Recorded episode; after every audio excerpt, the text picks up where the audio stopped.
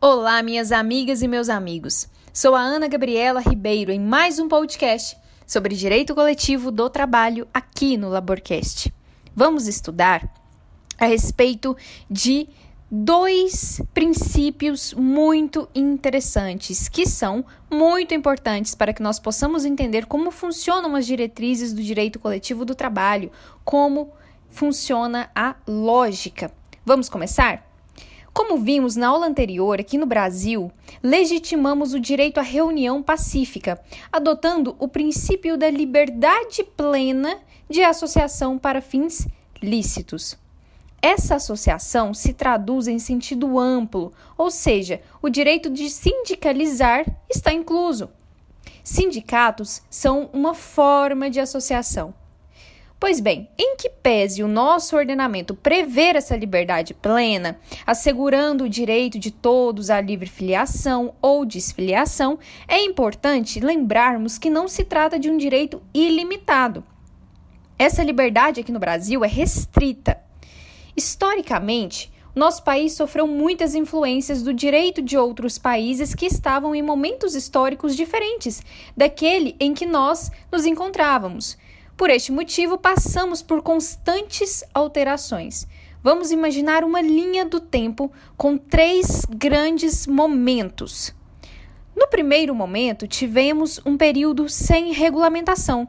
Simplesmente não se falava em regulamentar direitos do trabalho. Não havia associação, sindicato, nada disso. Em um segundo momento, tivemos reconhecida a greve e a associação, incluindo a sindical. Portanto, vamos chamar essa fase de liberalismo, onde tínhamos direito de associação e, consequentemente, de nos organizar em sindicatos. Nessa fase, não eram todos os trabalhadores que, que tinham essa organização coletiva em sindicato eram somente as funções de maior força econômica na época. Nós estamos falando de um período em 1891. As atividades preponderantes eram as de exportação.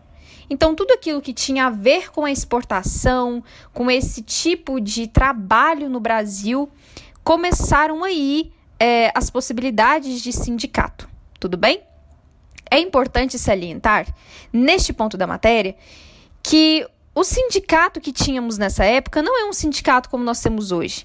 Pense em uma associação mais assistencialista.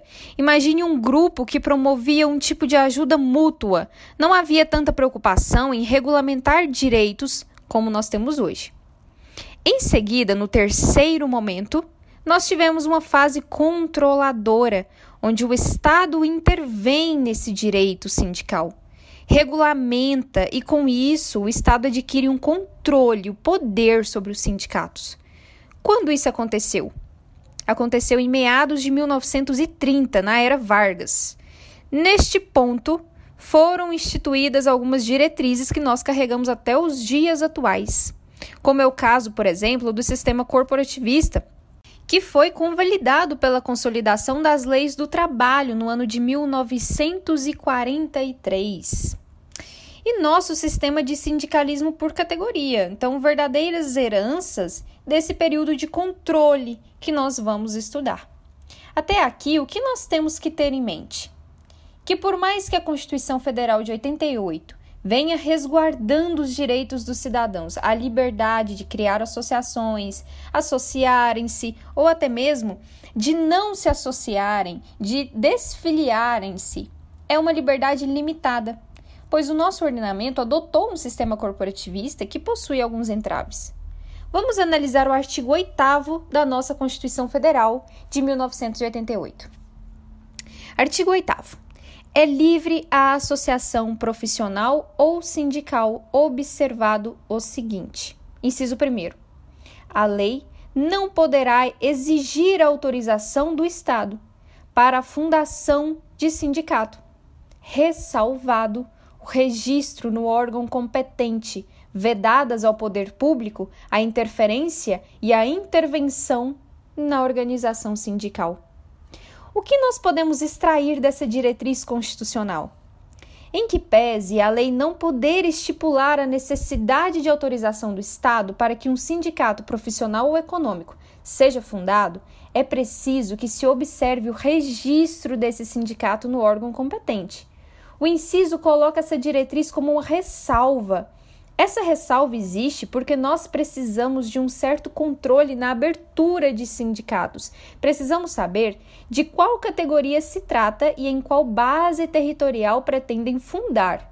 Tudo isso visando a proteção da unicidade sindical, que está novamente prevista logo à frente no inciso 2 deste mesmo artigo. É interessante, pessoal, porque a lei estabelece que o Estado não pode exigir autorização e a lei assegura a liberdade de associação e, consequentemente, a sindical, e essa vedação à interferência e intervenção do poder público na organização sindical é para que seja assegurada a autonomia do sindicato, para que o sindicato lute de fato pelos direitos dos seus filiados. É necessário que não tenha amarras, que não haja nenhum tipo de vício, nenhum tipo de controle na sua regulamentação, uh, de uma forma que não tenha nenhum vício de desejo de consentimento nos atos, nem estabelecer qualquer requisitos para validade desses atos. A própria origem do sindicato uh, e os meios conflituosos que são utilizados para dirimir as necessidades da categoria justificam essa necessidade de autonomia. Porém, nós temos essa importante observação: deve ser feito registro em prol da unicidade, que é um princípio regulamentado muito importante para nós. Vamos ao inciso segundo do artigo 8. Inciso segundo. É vedada a criação de mais de uma organização sindical em qualquer grau representativa de categoria profissional ou econômica na mesma base territorial que será definida pelos trabalhadores ou empregadores interessados, não podendo ser inferior à área de um município. Vejamos. Esse dispositivo nos traz muitas informações. Primeiro, vamos nos atentar para a estipulação do que seria a base territorial. Base territorial, segundo o artigo 8, inciso 2, é o município. Não se esqueçam disso base territorial não pode ser menor ao que corresponde a um município, como se o município fosse indivisível. Vou dar um exemplo. Imagine os bancários no município de Goiânia. Nós poderemos ter um sindicato dos bancários, não importa o grau, apenas um poderá existir no município de Goiânia. E aí você me pergunta: poxa, e para os municípios que são muito grandes? Que são extensos geograficamente, o que dificulta né, o acesso dos que residem ou que laboram muito longe das instalações sindicais? Eu vou te responder. É possível que o sindicato, que é único no município, tenha delegacias ou sessões.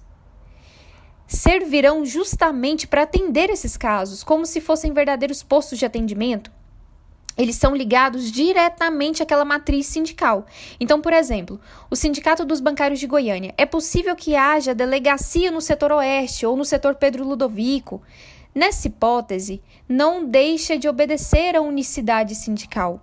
O que não é permitido é que haja pluralidade de sindicatos distintos que representem a mesma categoria muita atenção nessas informações, elas são muito importantes. Nós temos que ter esses pontos bem, bem claros.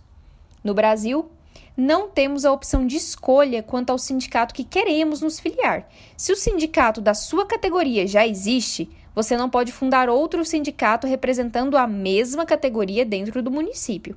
O que pode ser feito são delegacias sindicais ou sessão daquele mesmo sindicato que já existe. Veja que nesses casos de delegacia ou de sessão, não é constituído outro sindicato. É o mesmo sindicato, com postos de atendimento para aqueles filiados domiciliados ou lotados naquela região. Tudo para facilitar ao filiado. Veja, é uma forma de prestar esse auxílio ao filiado obedecendo o princípio da unicidade, que é adotado no Brasil. Pessoal, a ideia que não pode haver uma concorrência. O que o nosso ordenamento jurídico entende é que se houvessem muitos sindicatos representativos da mesma categoria, poderia haver um conflito de interesse e, consequentemente, o enfraquecimento daquela, daquela categoria, daquela coletividade. Vários sindicatos com poucos filiados em cada um, visto que se dividiriam, e a principal função dessa unicidade é justamente manter a coletividade forte, unida, para ter uma voz maior, mais representativa, tá? Então agora vamos falar sobre um ponto muito importante da matéria, tanto neste podcast quanto no anterior. Eu falei sobre as diretrizes do artigo 511 da CLT. Temos que nos atentar para o que a lei estabelece no caso de atividades similares ou conexas. Vejamos. As atividades que possuem uma conexão ou uma similitude por condições análogas de vida devido ao trabalho que exercem podem se sindicalizar no mesmo sindicato. E esse sindicato carregará a respectiva nomenclatura, deixando claro qual é a categoria que ele representa. Mas o que temos, na verdade, não é uma categoria única. É uma categoria semelhante, mas que nesse caso os trabalhadores dessas categorias conexas ou é, de atividades similares podem fundar um sindicato para representá-los como uma forma de desmembramento. Em que pese exista um debate entre essas nomenclaturas a respeito dessa, dessa possibilidade. É um desmembramento? É uma dissociação? Pessoal, para a OAB, a prova da OAB, nós não precisamos adentrar nessa discussão. Nós só precisamos saber que isso é possível caso se trate de uma atividade conexa ou uma atividade similar. Eu não posso desmembrar o sindicato, por exemplo, dos engenheiros, mas eu posso desmembrar e criar um sindicato específico para os auxiliares da engenharia, os profissionais que estavam ali filiados em um sindicato que não é específico para a atividade que ele exerce, é uma atividade conexa a outra e por isso ela estava ali enquadrada. Tudo bem? Então vejam só. É, essa, esse desmembramento, vamos chamar assim, é uma possibilidade para que essa categoria tenha um sindicato específico para representá-lo. Aqui não vai violar o princípio da unicidade, porque o sindicato dessa categoria é um sindicato que não existia. Eles estavam ali filiados em um sindicato só pelo motivo de mais similaridade, condições de vida e de trabalho que, que aproximavam aqueles daquela outra categoria. Era uma, uma forma deles não ficarem sem representação. O que eles fizeram foi tão e somente se unir e criar um sindicato específico para a sua categoria. Pessoal, vamos resolver então uma questão sobre o tema da nossa aula. É muito importante fixar esses pontos e as questões são uma boa maneira da gente revisar, de ver como o conteúdo é cobrado na prova. Então vamos lá. Observe as duas assertivas e assinale a alternativa correta. Assertiva 1. Unicidade sindical consiste na vedação da criação de mais de uma organização sindical em qualquer grau representativa da mesma categoria profissional ou econômica, na mesma base territorial. Assertiva 2 a liberdade sindical é um princípio. Agora é a hora que nós vamos julgar qual está certa, qual está errada. Alternativa A. A assertiva 1 está incorreta e a 2 está correta. Alternativa B. A assertiva 1 e 2 estão corretas. Alternativa C.